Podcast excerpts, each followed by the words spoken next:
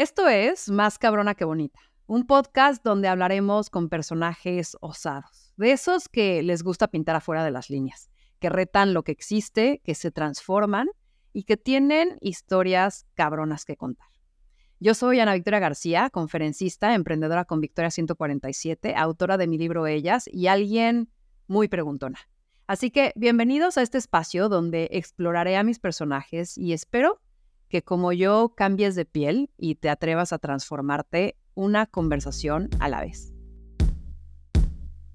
Bienvenidos a el episodio de Más cabrona que bonita de hoy y hoy tuve una plática increíble con alguien que, que admiro, que, que me resuena un montón, que es Gina Jaramillo. Su fluidez de las palabras, su honestidad, su frontalidad, su profundidad, eh, me encantó. Iban a tener un episodio en donde hablamos de la maternidad, en donde hablamos de la transformación, en donde hablamos eh, del trabajo, en donde hablamos justamente de el autoconocernos, del atravesar el mundo de los medios. Eh, de, cómo también la niñez y su importancia de, cuidarla es fundamental para el mundo que estamos construyendo. Eh, nada, una plática muy variada, muy entretenida, muy profunda. Nos dejó con Gina.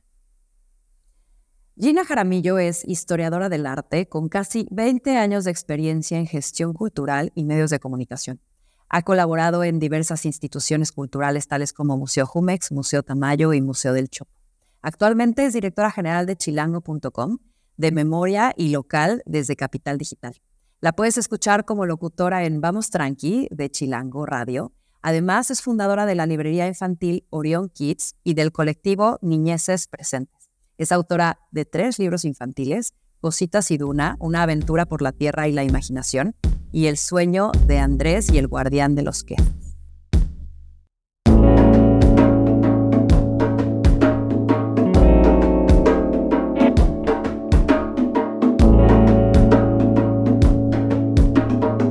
Esto es Más cabrona que bonita. De palabra fluida y pensamiento crítico, amiguera, chida y actual, atraída por el movimiento, el ruido y el caos de lo chilango. De infancia entre naturaleza chapaneca, de raíces cultas y tradiciones letradas, marcada por la historia y la cultura, hoy tengo como personaje a Gina Jaramillo. Activista de niñeces libres del movimiento feminista y el lenguaje y formas incluyentes. Gina hoy es una voz que da voces y una mente activa que da ganas de explorar. Gina, bienvenida. Ay, qué bonitas palabras. ¿Cómo estás? Eh, muy bien, muy contenta de tenerte aquí. Igualmente, muchas gracias por la invitación y por tu tiempo. ¿De qué, de qué, de qué, de qué? Eh, me encanta tu forma de elegir las palabras y atravesar pensamientos, así que seguro nos espera una plática muy, muy, muy deliciosa. Y pues vamos a empezar con las preguntas rápidas para entrar en calor. ¿Estás lista? Me encanta. Venga, entonces, de forma concisa, breve, lo primero que se te venga, lo arrojas. ¿Ese? ¿Anonimato o reconocimiento? Constancia. ¿Cuál es la mentira más grande que te has creído? Mm, el amor romántico. Venga. Ahora sí, ¿A qué suena el silencio? Em, a ti, a tus verdades, a tus pensamientos. Si pudieras ser el personaje de un libro, ¿cuál elegirías ser? Qué bonita pregunta. Em, ¿Quién me gustaría ser en cualquier libro? A ver, déjame pensar. Creo que me gustaría hacer Frankenstein de Mary Shelley. Hace poco leí que en realidad es un libro que tiene que ver con maternidad. Y cuando somos hijas, a diferencia de cuando somos madres, cambia por completo el discurso. Entonces creo que me gustaría hacer ese Frankenstein que lea a su mamá desde otro lugar. Mm. Qué linda. ¿Sueles ir más al pasado o al futuro? Al presente. No, no tengo la, la manía de hacer revisiones que a veces parecen ociosas porque me generan mucha ansiedad. Y por otro lado, desde que me convertí en madre me di cuenta que el futuro es inexistente, el futuro se desvanece. eh, te diría que vivo muy en el presente y, procuro estar muy en el presente. ¿Cuál es ese error que volverías a cometer?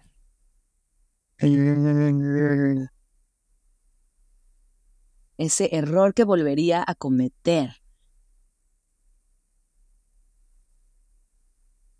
Irme, irme de intercambio eh, y no estudiar lo suficiente, creo que eso como que lo haría de nuevo. ¿Cuál es una, cuál es una frase que te gusta? Me gusta pensar, depende, pero una frase que, que me gusta es somos el tiempo que nos queda. Mm. ¿Y el pensamiento que más te visita? ¿Qué podemos hacer por nuestras infancias? ¿Cómo podemos acompañarlas, guiarlas de una mejor manera? A mí me, me genera mucho conflicto ver un mundo que se cae a pedazos y que desde la crianza, desde la comunidad, desde lo laboral, no estemos reformando de manera concreta lo que sea necesario para que nuestras infancias tengan un mejor futuro.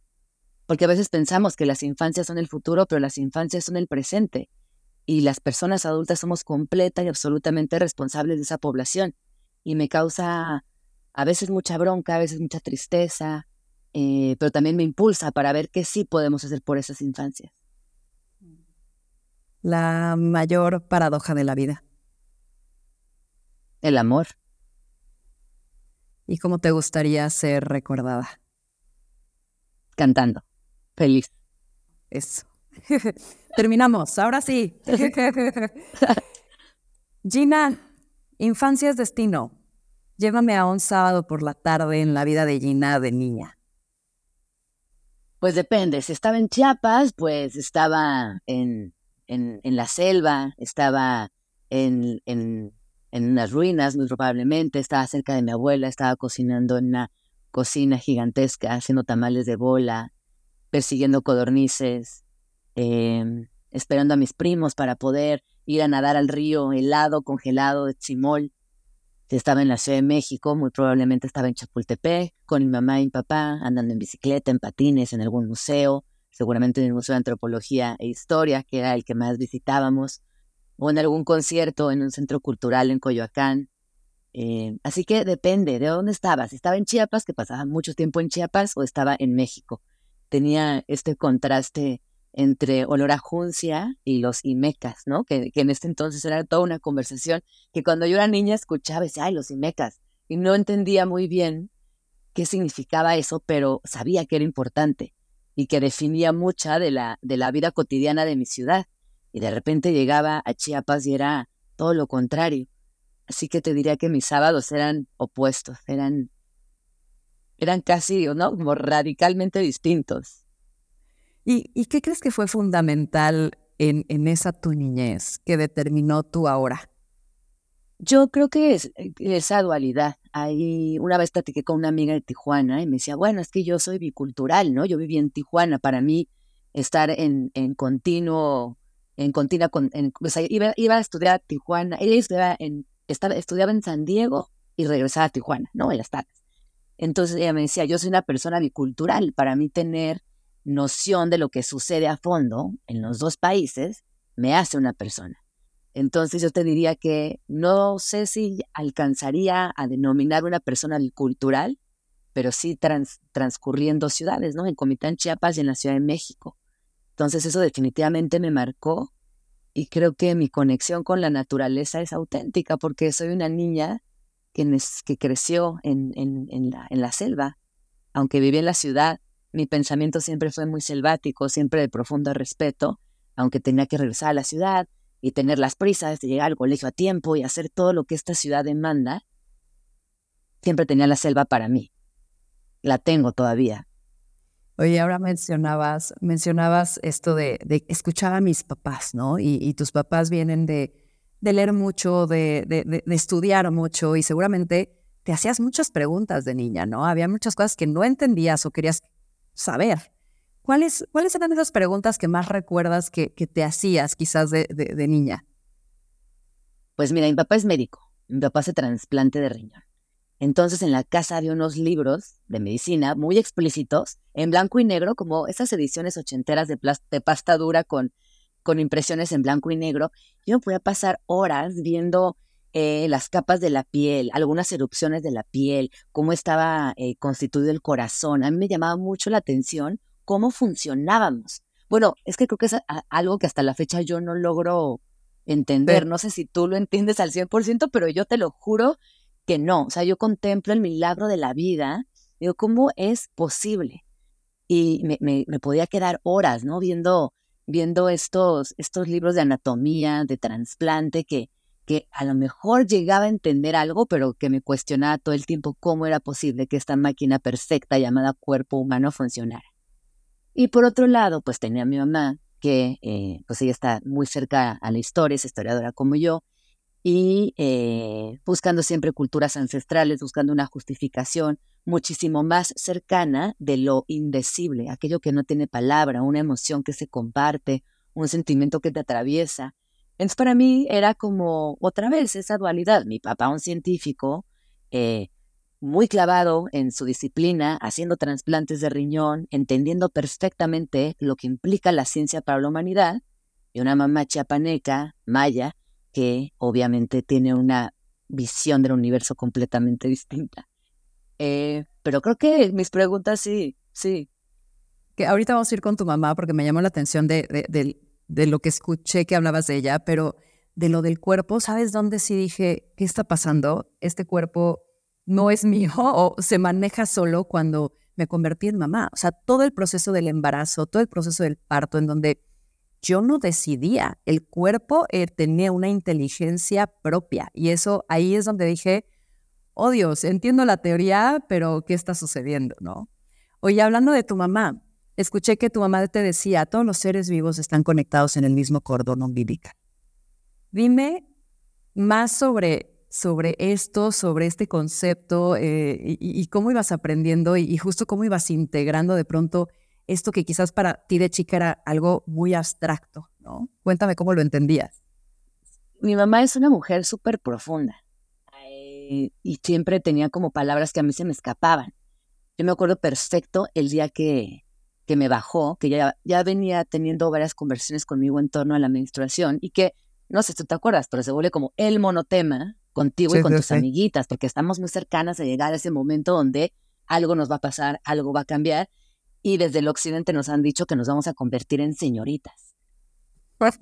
y por ejemplo, mi mamá es esta persona que me decía, mira, te va a pasar algo muy, muy lindo, me está muy poderoso. Me dijo, yo quiero que entiendas que lo que va a pasar con tu ciclo menstrual, más allá de lo que te puedan decir, que si vas a ser señorita, que si vas a tener cólicos, que si vas a adolecer de muchas cosas, yo quiero que entiendas que es tu periodo del mes con más poder, que es un momento donde la creatividad te va a, se va a apropiar de ti y que vas a tener meses muy duros y vas a tener meses que ni lo vas a sentir, porque así es la vida, ¿no? Como que va, viene. Y me enseñó a nunca ponerle etiquetas a nada, no asumir que la menstruación era dolorosa, que el parto era una crisis, que no, como quitarme por completo las etiquetas y ser muy flexible y más bien obedecer a mi cuerpo. Y lo mismo me pasó cuando eh, entré a mi etapa sexual más activa, que mi mamá me decía, mira Gina, tú puedes tener vínculos sexoafectivos con quien tú quieras. Tú puedes decir, este sí, ese también, el otro también, ay, la ya también o puedes decidir guardar tu energía más primaria, la más poderosa, y desde el amor, compartirla. Y entonces generar vínculos sexoafectivos muy profundos y muy poderosos y muy hermosos y respetuosos. Entonces, si bien siempre tuve libertad de hacer lo que quería, tener esta vocecita que me compartía desde su experiencia tantas cosas, pues creo que me hizo entender que, claro, todas las personas estamos conectadas tú y yo estamos teniendo esta conversación y ya te quiero y tú me quieres porque nos estamos dando un espacio y un tiempo y porque algo en ti, ¿no? Como que te llamó la atención de mí y a mí cuando te leí dije, ay, ella también me gusta, quiero conocerla. Y creo que hay algo que es ese vernos a los ojos, ese tomarnos una horita y platicar y a lo mejor hoy empezamos a ser amigas. Y a lo mejor no, pero decidimos darnos una hora y ver si podemos ser amigas y que está increíble y que es eso que nos atraviesa a la humanidad, pero que yo no sé si desde los medios de comunicación, si la mala fortuna de nacer en estos últimos dos siglos ha hecho que nos desplacemos a lugares del individualismo donde a veces también esa ceguera no nos permite ver a la persona de junto. No sé si contesté o ya hice una... total, y me encanta, me encanta, me encanta. Y, justamente eh, también en, esta, en este cuidado, en este investigar las niñeces, ¿no? Eh, ¿Cómo percibes que vivirán tus hijos de acuerdo a la infancia que estás grabando en ellos? Porque es una gran responsabilidad, ¿no? Verlo a los ojos a estos niños y decir, ¿cómo le abro la expresión ¿Cómo le abro la conciencia? ¿Qué le comunico? Porque va a trascender. Hoy me estás platicando unas palabras que te dijo tu mamá hace 20 años. Sí. ¿Qué estás percibiendo de lo que haces hoy, de lo que siembras hoy en tus hijos, que va a ser quizás pues, su destino? Creo que nunca me planteado esa, esa pregunta como, como tal, que bueno, creo que me hubiera dado algo. Ay, sí. Em, pues mira, me gustaría sembrar, sembrar una semilla obviamente del amor, del respeto y de la empatía, que creo que, las nuevas generaciones lo tienen como un atributo casi natural, ¿no? O al menos en las infancias en las que yo he podido trabajar, que no son pocas. Por otro lado, creo que es urgente volver a la ternura, ¿no? Esta, esta, esta, esta corriente que desde los feminismos llamamos ternura radical, para mí es básica. Fíjate que hace unos días me rayaron el coche y yo decía, como que quién raya un coche, quién tiene tanto enojo que raya un coche ajeno. Quizás esa persona la corrió en el trabajo esa mañana, quizás esa persona tuvo un día horrible esa mañana y dijo, ah, me desquito con este coche. Quizás consideró que yo estaba mal estacionada y que era su deber rayarme el coche para que yo recibiera una lección. No sé, ¿no? Como que pasaban muchas ideas por mi cabeza. Y si al final vivimos en una sociedad tan polarizada y que, y que desde la violencia resuelve todo, que creo que como madres, padres y cuidadores podemos desde la ternura, desde la empatía, desde el amor resolver las cosas o enseñarles a resolverlas bajo esas palabras. Y que cuando sean adultas, estas personas tengan la posibilidad de manejarse desde ahí, no desde el enojo. Ya sé que suena súper utópico, que es a lo mejor una realidad desde el privilegio, que puede sonar a que soy muy infantil en el sentido más amplio de la palabra, pero yo sí creo en el amor y sí creo en la empatía que creo que es un poder, un superpoder de la humanidad.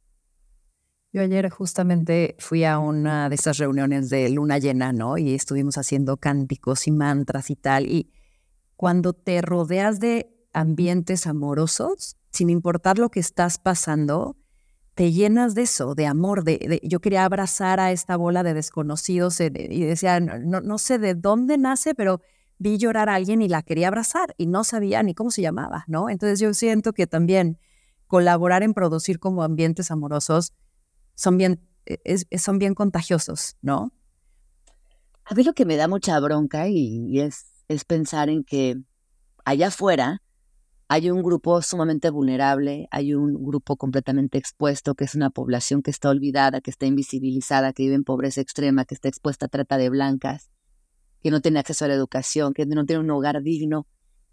Y que a mí ahí es donde me entra mucha, mucha bronca y por eso todos los días eh, trabajo en construir, aunque sea en lo más próximo, algo chiquito para generar un cambio.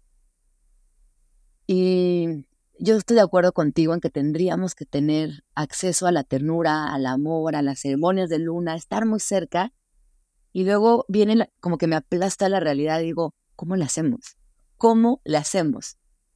Y luego hay, hay, personas que me dicen, ay, no, bueno, pero pues es que no está en ti, no puedes hacer nada. Yo digo, no, me niego, me niego a aceptar eso.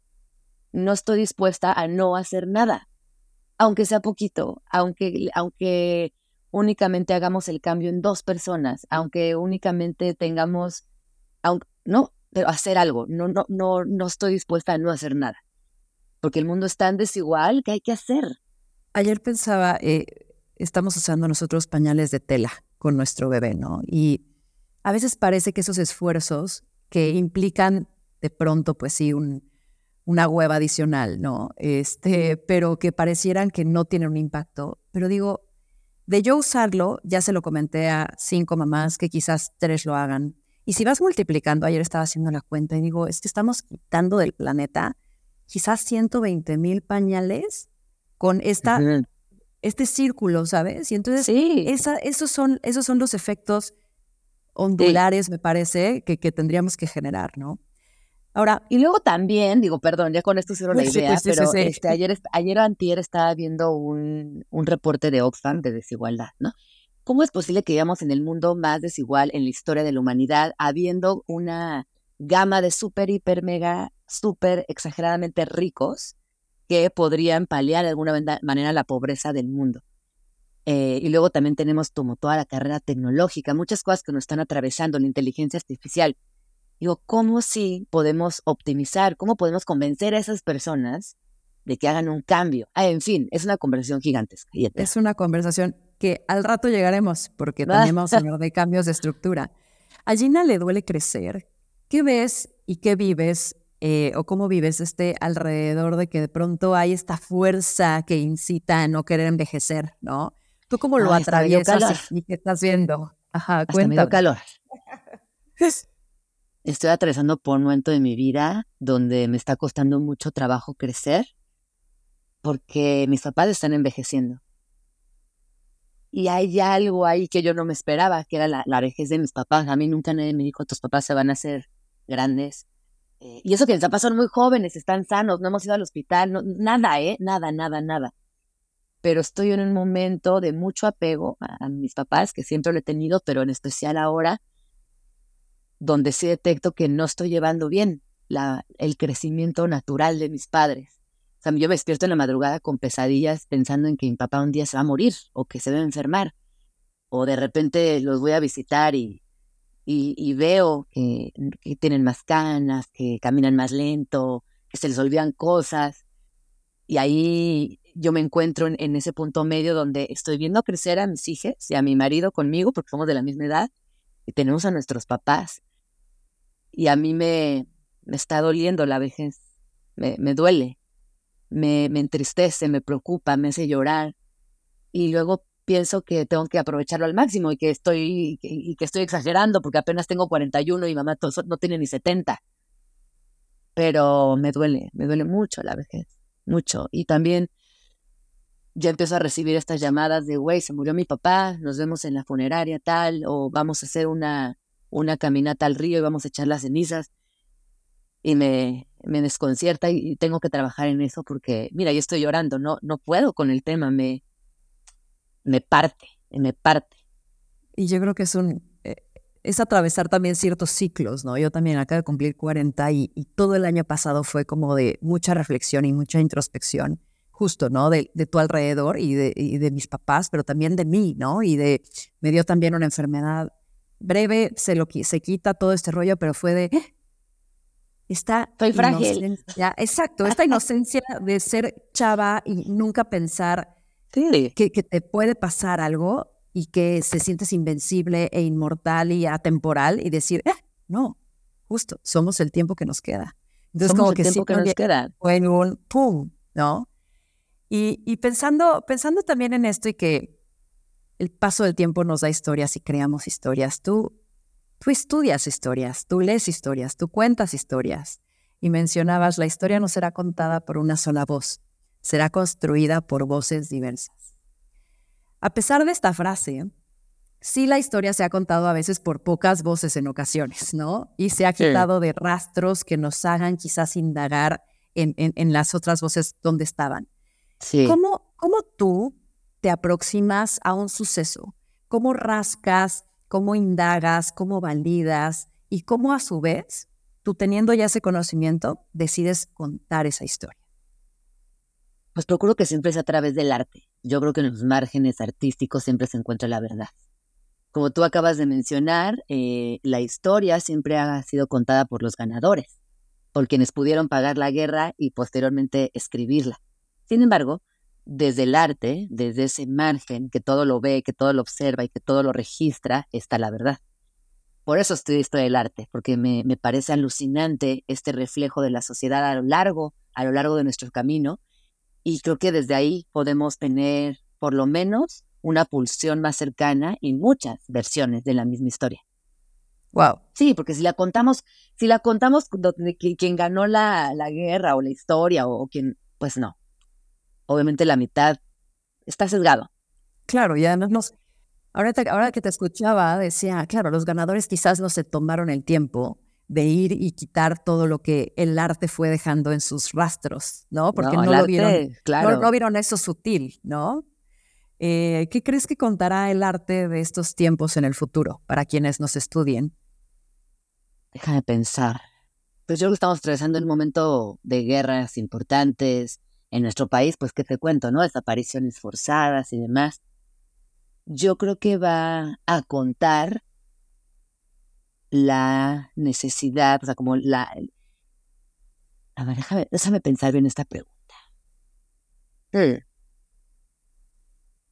Ya sé, creo que, creo que, eh, creo que si en 200 años revisamos lo que va a pasar ahorita, seguramente encontraremos muchas obras de arte donde la gente está así en el teléfono, pegada al teléfono, eh, como hipnotizada, eh, siendo presa y herramienta fácil para los medios de comunicación, para los eh, sectores de poder y que transitamos por una época digital tan peligrosa que creo que en 200 años las expresiones artísticas tendrán a seres humanos como personajes principales, siempre con una prótesis en sus manos, un iPad, una computadora, un teléfono. Puro zombie. puro zombie. La era de los zombies. O por otro lado, también seguramente algo que tendrá que ver con calentamiento global, crisis climática y pedir auxilio, ¿no? Como, como las dos partes. Claro. Oye, ¿qué te, ¿qué te propones cada vez que tienes un micrófono enfrente?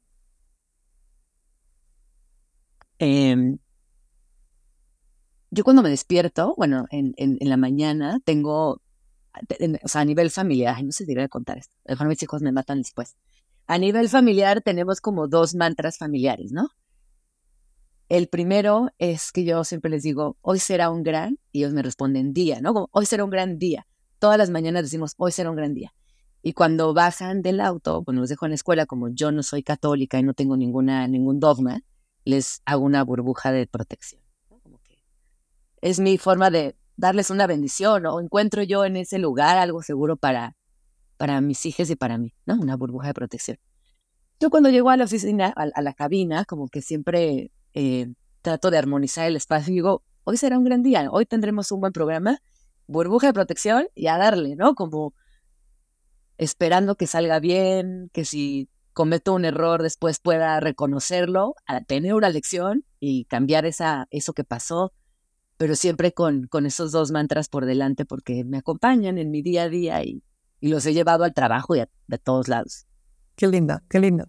Gracias por compartir. Gracias, gracias a, aquellos eh, pequeñuelos que nos dejaron entrar en su mundo. Oye, Gina, hay una nueva realidad desde hace un montón y yo creo que siempre ha estado evolucionando en los medios de comunicación.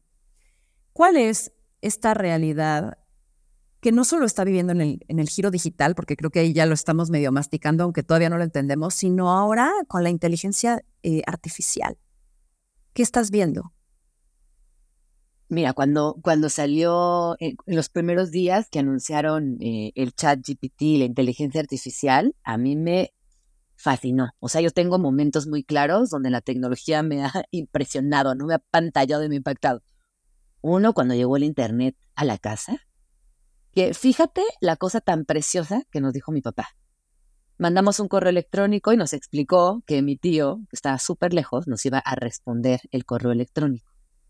Eh, y dijo, este correo electrónico que vamos a mandar a tu tío va a ser respondido en unos segundos. Y yo, ay, ¿cómo? Pero porque mi tío siempre nos marcaba por teléfono en la casa y, y ay, ¿cómo vas, tío? Y luego, ay, ¿cómo vas, tío? ¿No? Como toda la familia iba viendo cómo estaba el tío y nos dijo, no, hoy no, vamos a, no le vamos a marcar a tu tío, le vamos a mandar un correo electrónico y él nos va a responder. órale. Hola tío, ya tenemos internet en la casa, ¿cómo estás? responde, me estoy muriendo de frío, los extraño mucho, qué bueno que ya tienen internet en la casa. Y mi papá nos dijo, hoy esto que les parece increíble, que les asombra y que parece fantástico, un día se va a convertir en su realidad, va a ser lo cotidiano. Yo les aconsejaría que cuiden internet Ay, papá, como cuidar internet, órale, bye, no importa, no nos importó, nadie cuida internet. Y a mí nunca se me olvidó esa frase porque se me hizo como bien imperativa, ¿no? Como, sí les aconsejo, pero cuiden internet. Y bien visionaria, O sea, Ah, de súper visionaria. se pudo haber imaginado que iba a venir. Mi papá es un, es un tipo que lee ciencia ficción todo el tiempo, a toda hora, en todo momento. Mi recuerdo más viejo de mi papá es acostado en un sillón con un tehuacán leyendo Isaac Asimov, ¿no? O sea, todo el tiempo lee ciencia ficción. Y, ay, cuidemos internet, ¿no? Pues sale, ¿no? Nadie cuida internet. Otro, otro momento que me impactó mucho, que fíjate que este experimento todavía no tengo mucho que decir al respecto, fue con los NFTs. Mm. Cuando dijeron, no, pues es que las obras de arte ahora van a, se van a convertir en los NFTs. Ay, un NFT, wow, o sea, sí me, me causó mucha impresión. Las criptomonedas también, pero es algo como que ya venía más sonado. Y ahora la inteligencia artificial. Y fíjate que eh, yo estuve en, Sharjah, en Emiratos Árabes Unidos, en la Feria del Libro, en un conversatorio que tenía que ver con inteligencia artificial e infancia. Y de todas las conclusiones, de todas las conversaciones que se tuvieron, hay una que me gustaría compartirte el día de hoy porque eh, me parece que es fundamental. La inteligencia artificial puede avanzar, quizás pensemos que nos puede quitar empleos, quizás tengamos que utilizar esa herramienta de una manera óptima para no quedar rezagadas en el proceso. Yo lo único que les pediría, así como mi papá me pidió que cuidemos Internet, es que no acerquemos la inteligencia artificial a las infancias porque la inteligencia artificial sí obstruye la imaginación. Y la imaginación es el elemento primario de la infancia. Si tú le provees inteligencia artificial a una chiquita de cuatro años, no va, se va a perder la capacidad, se va a perder de generar sus propias historias, sus propias aventuras, sus propias eh, naves espaciales, sus propias brujas, sus propias pócimas no nacer que la inteligencia artificial deja, deja que las infancias imaginen solas.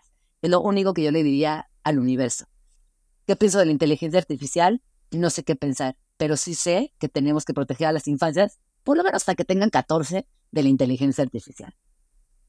Y, y en términos de medios, ¿cómo, ¿cómo validar? Porque a mí lo que me, lo que me parece cauteloso, o, tendríamos que tener este acercamiento cauteloso a la inteligencia artificial, es justamente en validar lo que es real y no, lo que es eh, viene de una fuente fidedigna y, no.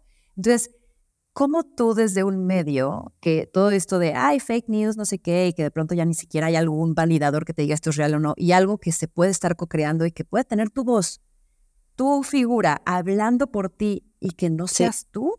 Sí. O sea, ¿hay alguna postura desde ti, desde tu medio ante eso? Pues mira, la inteligencia artificial eh, definitivamente está avanzando a pasos agigantados. No sé si te enteraste, pero la semana pasada una autora, me parece que tailandesa, ganó un premio súper importante de literatura. Y luego dijo, la verdad, lo hice con inteligencia artificial. Hoy si tú te metes a cualquier eh, librería digital, vas a encontrar muchos títulos que salen al día siguiente de las controversias y están hechos con inteligencia artificial. Eh, creo que desde los medios sí tenemos una gran responsabilidad hoy más que nunca de establecer metodologías donde, ojo, yo no, yo, no digo que no use la inteligencia artificial.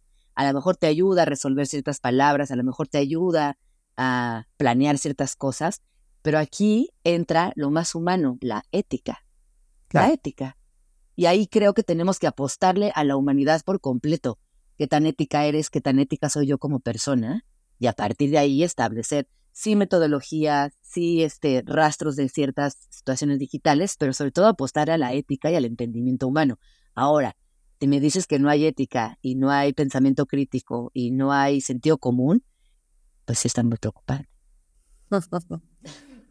Oye, y, y justamente en este mundo que de pronto carece de ética en muchos lugares y, y de moral y, estamos bombardeados de situaciones que, que afectan. Tú que, tú que te proteges en esta burbuja, ¿no? Eh, y cuidas tu energía. ¿Cómo tú que estás tan expuesta a ver las noticias, a ver los hechos, a ver algunas cosas no tan lindas que claramente penetran en tu, en tu círculo energético y tienen una, una reacción en ti? ¿Cómo, ¿Cómo tú te cuidas? ¿Cómo filtras? ¿Cómo no te enganchas? ¿Cómo el mundo no te duele a lo largo de todo tu día? No, sí me duele y sí la paso mal y sí me afecta un chorro. Eh, y no tengo las herramientas emocionales. Hace poco platicaba con una amiga eh, y me decía, no, pues la, apóyate en la compasión, ¿no? Siempre, ella es budista y me decía siempre tener compasión del otro. Yo le decía, es que yo no puedo tener compasión de un pedófilo, no puedo tener compasión de un sacerdote que se le comprobaron 112 casos de abuso sexual. ¿De dónde? ¿Dónde quieres que yo encuentre esa compasión para que pueda digerir la noticia? No puedo. Me enoja, me entristece, me hace llorar, comparto la nota, eh, o sea, hay cosas con las que yo no puedo, no puedo, te lo juro, y, y sí, sí, sí me afectan un montón. O quisiera que no, pero, pero sí. Oye, ¿y por qué vale la pena leer, seguir, escuchar Chilango, tu medio? Ay, porque está increíble, la verdad es un medio muy fresco. Eh, yo hace poco le decía a una ¿Cuánto llevas ahí? llevas, un montón, ¿no? No, fíjate que no llevo tanto. Llevo tres años y desde que ah. me cambié a la división de radio, o sea, yo ahorita ya no estoy en editorial, yo estoy completamente en Radio Chilango. En radio y tu, y tu podcast, ¿no? Me pasé, sí, me pasé a Radio Chilango. Tenemos cinco meses al aire. Es una estación súper nueva. Y por eso vale la pena escucharla, porque es como escuchar un proyecto nuevo, súper fresco, diferente y que a mí me emociona. Eh, creo que hacía un rato que no teníamos una estación eh, desde cero que arrancara con, con toda una propuesta distinta, así que pues yo estoy feliz, imagínate. Oye, y hablando, cambiando un poco a la identidad, Gina, este, es que tengo muchas preguntas para ti. Me costó mucho trabajo como ordenar y dije, ¿por dónde me voy? Bueno, pues le voy a arrojar todo lo que tengo aquí en la cabeza. Em, eres alguien que, defiende mucho esta parte de, de identidad libre, ¿no? Eh, de lenguaje incluyente, de, de poder elegir quién quiera ser, lo cual me parece increíble. Ahora, de pronto vivimos en una época en donde parece que tenemos que defender nuestra identidad, ¿no? Y tenemos que defender el decir, llámame así, y esto es lo que soy, y acéptenme sociedad, y, ¿sabes? Abren los ojos, abren los brazos. ¿Cómo desde el lugar de defender nuestra identidad, de pronto no nos perdemos de la posibilidad de otras alternativas. O sea, ¿cómo no en la sobredefinición hay también riesgos de, segregar o inclusive limitarnos en nuestra lucha de que nos nombren como queremos ser nombrados y en esta sobredefinición quizás haya mayor división? ¿No deberíamos quizás, no sé, tender a quitarnos las definiciones? ¿Qué opinas de eso? Yo creo que sería increíble poder quitarnos esos juicios preconcebidos, esas ideas introyectadas que socialmente nos han afectado por siglos. También coincido contigo en que estamos en una época muy polarizada. Eh, yo pensaba en lo que pasó con la magistrade hace algunos, algunas semanas, que en paz descanse, y que fue una tragedia, que fue una tragedia que además movilizó a, toda, a todo un país y tocó fibras muy sensibles. Pero cuando hablo de Le Magistrade, en realidad también me gustaría eh, hablar de todo lo que implica ese caso que, que desafortunadamente terminó así y que mediáticamente también fue, por un lado, victimizado, por un lado, victimizade, perdón, por un lado, victimizade, y también por otro lado, eh, el tema de la polarización. Me, me gusta pensar en este caso como ejemplo porque creo que todas las personas que nos están escuchando lo conocen. Por un lado es ponernos en los zapatos de la otra persona, siempre es fundamental para entender eh, el sentir ajeno. Y desde ahí decir, pues a lo mejor no estoy de acuerdo o, me cuesta trabajo entenderte, pero te respeto. Si tú quieres que te nombre con una E, una E no le hace daño a nadie. Una E no mata, una E es algo que a ti puede costarte trabajo en un inicio, pero que al leotre le va a hacer toda la diferencia en su día a día. ¿Por qué no somos más flexibles? ¿Por qué no tratamos de erradicar esas etiquetas y gracias a la escucha poder implementar ciertas nociones básicas del convivir para hacer sentirnos mejor? Una E, ¿qué te quita una E? Nada. Y de eso a que polarices, grites, te enojes. Creo que hay, una, hay, un, hay un andar muy largo que podría simplemente no existir y es la empatía propia. Yo creo que como tú, eh, sí sería increíble podernos quitar las etiquetas, pero no somos esa generación, ¿eh? Quizás nuestros hijos sí lo logren, nosotras no, ya no. Nos toca chambear, nos toca llevar mensajes y ser empáticas y educar desde ahí, pero ya no fuimos, ¿eh? Yo creo que las generaciones nuevas que están peleando por el planeta, que están buscando también eh, borrar estas etiquetas exogenéricas, lo van a lograr y ojalá lo logren, ¿no? Espero que por lo menos haya más avances. Nosotras ya, ya fue. Y que creo, siempre lo he dicho, ¿no? Creo que todo, todo entra en un péndulo en donde se radicaliza algo para volver al otro extremo y, tender al medio eventualmente, ¿no? Y, y, que quizás ese medio sea esta apertura, como tú bien dices, es decir, ¿cómo quieres que te trate? ¿No? A ver, ¿quién eres? ¿Cómo, no, nada más en cómo quieres que te llame, cómo quieres que te, me acerque a ti. Y lo mismo del otro lado. Y si de pronto cometemos errores, tampoco tomarlo personal porque sabes que desde un inicio viene de una fuente, de un origen genuino, con, con cariño, con comprensión. Y creo que si, si partimos de esa base, que creo que estamos lejos todavía de llegar a ese punto de estamos todos en un lugar y quizás todos estos cambios que, que nos tienen que unir como, como humanidad, cuando vengan los aliens y cuando este, se acabe el oxígeno o el agua y que nos tengamos que unir, quizás ahí nos entendamos mejor. No, pero te voy a decir, por ejemplo, dónde sí se ve más clara esta, esta metáfora del péndulo. O bueno, no, porque en sociología está escrito el péndulo. En los feminismos. Nosotras todavía crecimos guardando y callando muchas situaciones de abuso, de incomodidad, de acoso. Hoy, una niña de 14 años no se calla en nada. No se calla, me he visto feo, no me gustó ese trato, eh, me besó sin mi consentimiento. O sea, creo que estamos en un mejor lugar donde nuestras voces son escuchadas. Y ahí me parece que hemos tenido avances significativos. Que se sigan quejando, que, ay, es que ya no les parece nada, ¿no? Ya no nos parece nada. ¿Qué crees?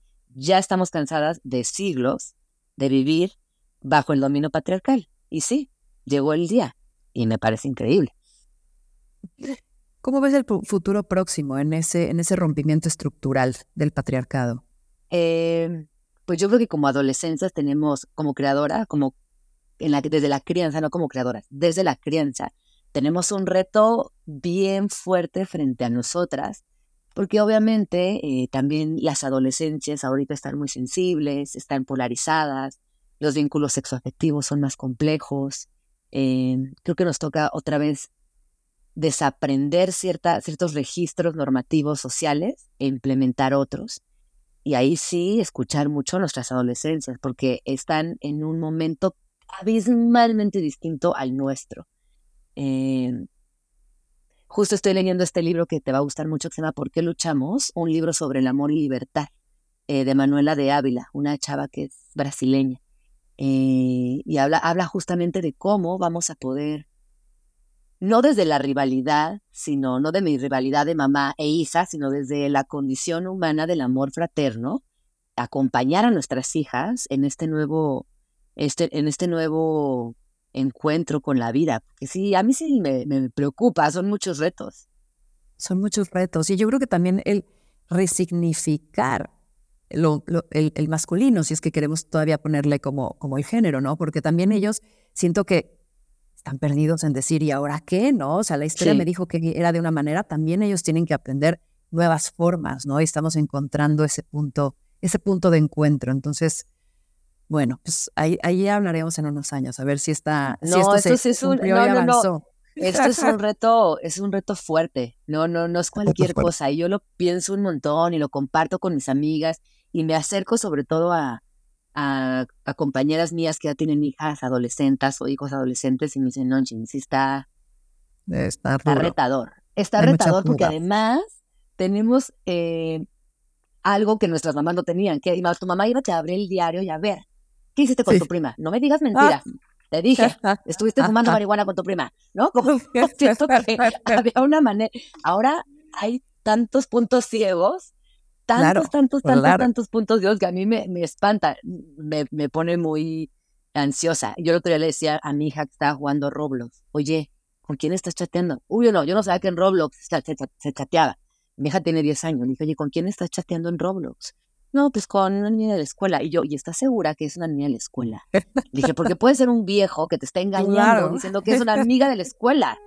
No, es muy delicado. Y me eché toda una plática con ella, al punto que ya va a venir un cuate mío que es especialista en ciberseguridad a dar una plática al colegio.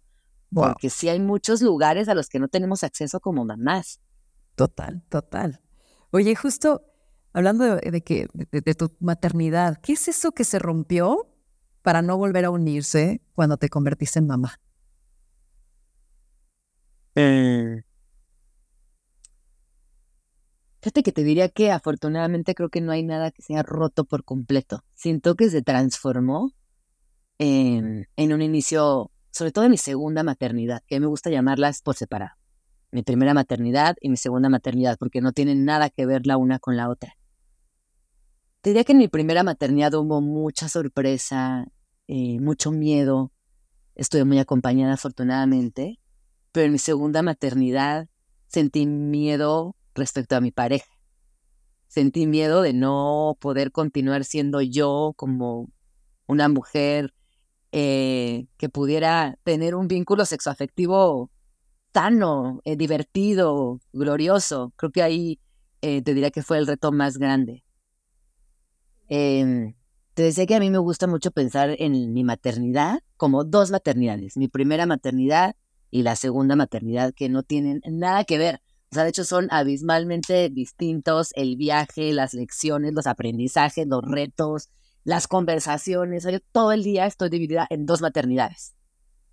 Y si bien en la primera, pues fue un viaje muy amoroso, muy contemplativo, de mucha sorpresa, eh, con poca prisa, con, con mucha expectativa, el segunda, mi segunda maternidad, fue un encontronazo así duro, conmigo, con mis ideas, eh, con mi persona, con mi físico, con mi vínculo eh, sexoafectivo con, con mi marido. Y sentí mucho miedo. Todo, como que la primera maternidad y la segunda maternidad se me cayeron encima y me dio un miedo que desafortunadamente vive en mí, ¿no? Como que tengo miedo de, uno, no ser lo suficiente buena mamá, que creo que esa es la, la carencia de, de, las mamás contemporáneas que tenemos tanto encima que mi mayor miedo es no ser una buena mamá. Em, ahí siempre, siempre pienso, le espero darle lo mejor y que, y, que, y que sea una buena mamá en la medida de lo que pueda hacer. Y luego a nivel personal, a nivel, a nivel profesional, em, la relación de pareja se pone muy compleja también, ¿no? Es como un torbellino nos está atravesando, nos está poniendo a prueba chingón el día que me casé, mi mamá me dijo una frase que estuvo bien rara y que toda la boda, o no toda la boda, pero sí un rato de la boda le estuve pensando y, y me hizo sentir mal. Me dijo, ay, amor, felicidades, qué lindo que te casas, la autora es un tipazo, estoy feliz por ustedes. Pero el verdadero matrimonio empieza con les hijos. Y yo, ay, mamá, ni voy a tener, o sea, no voy a ser ni mamá. Me dijo, mamá, yo creo que te tengo que decir la neta. El verdadero matrimonio empieza con la maternidad y la paternidad.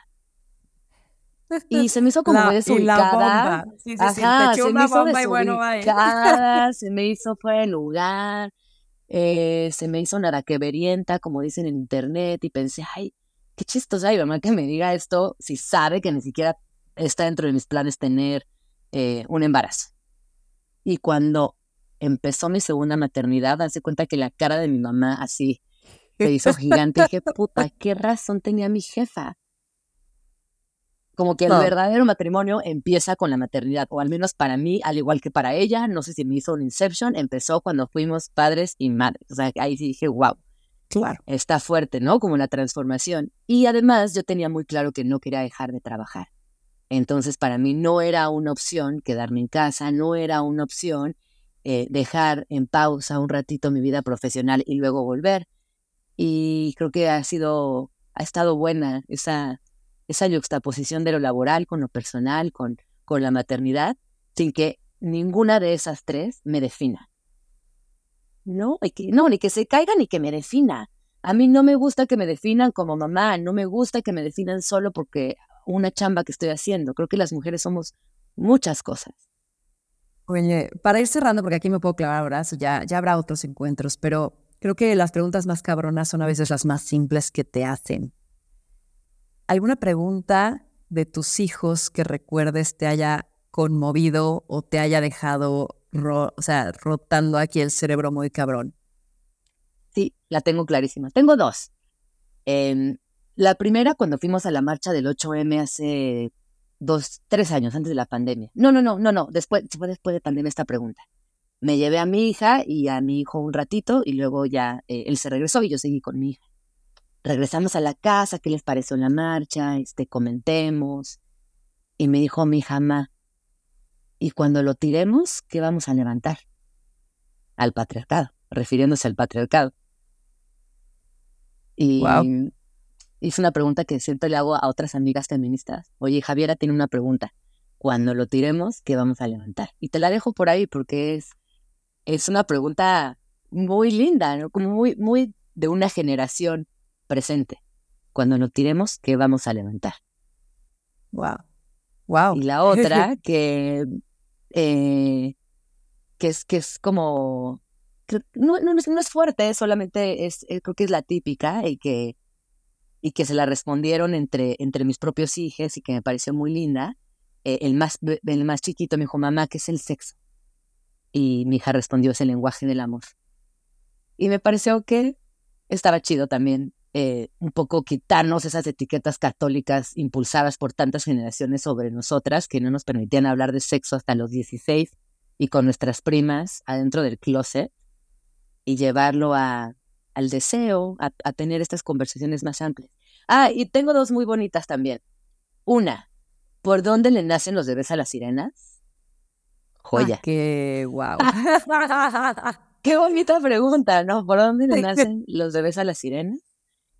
¿Y de qué color son los espejos?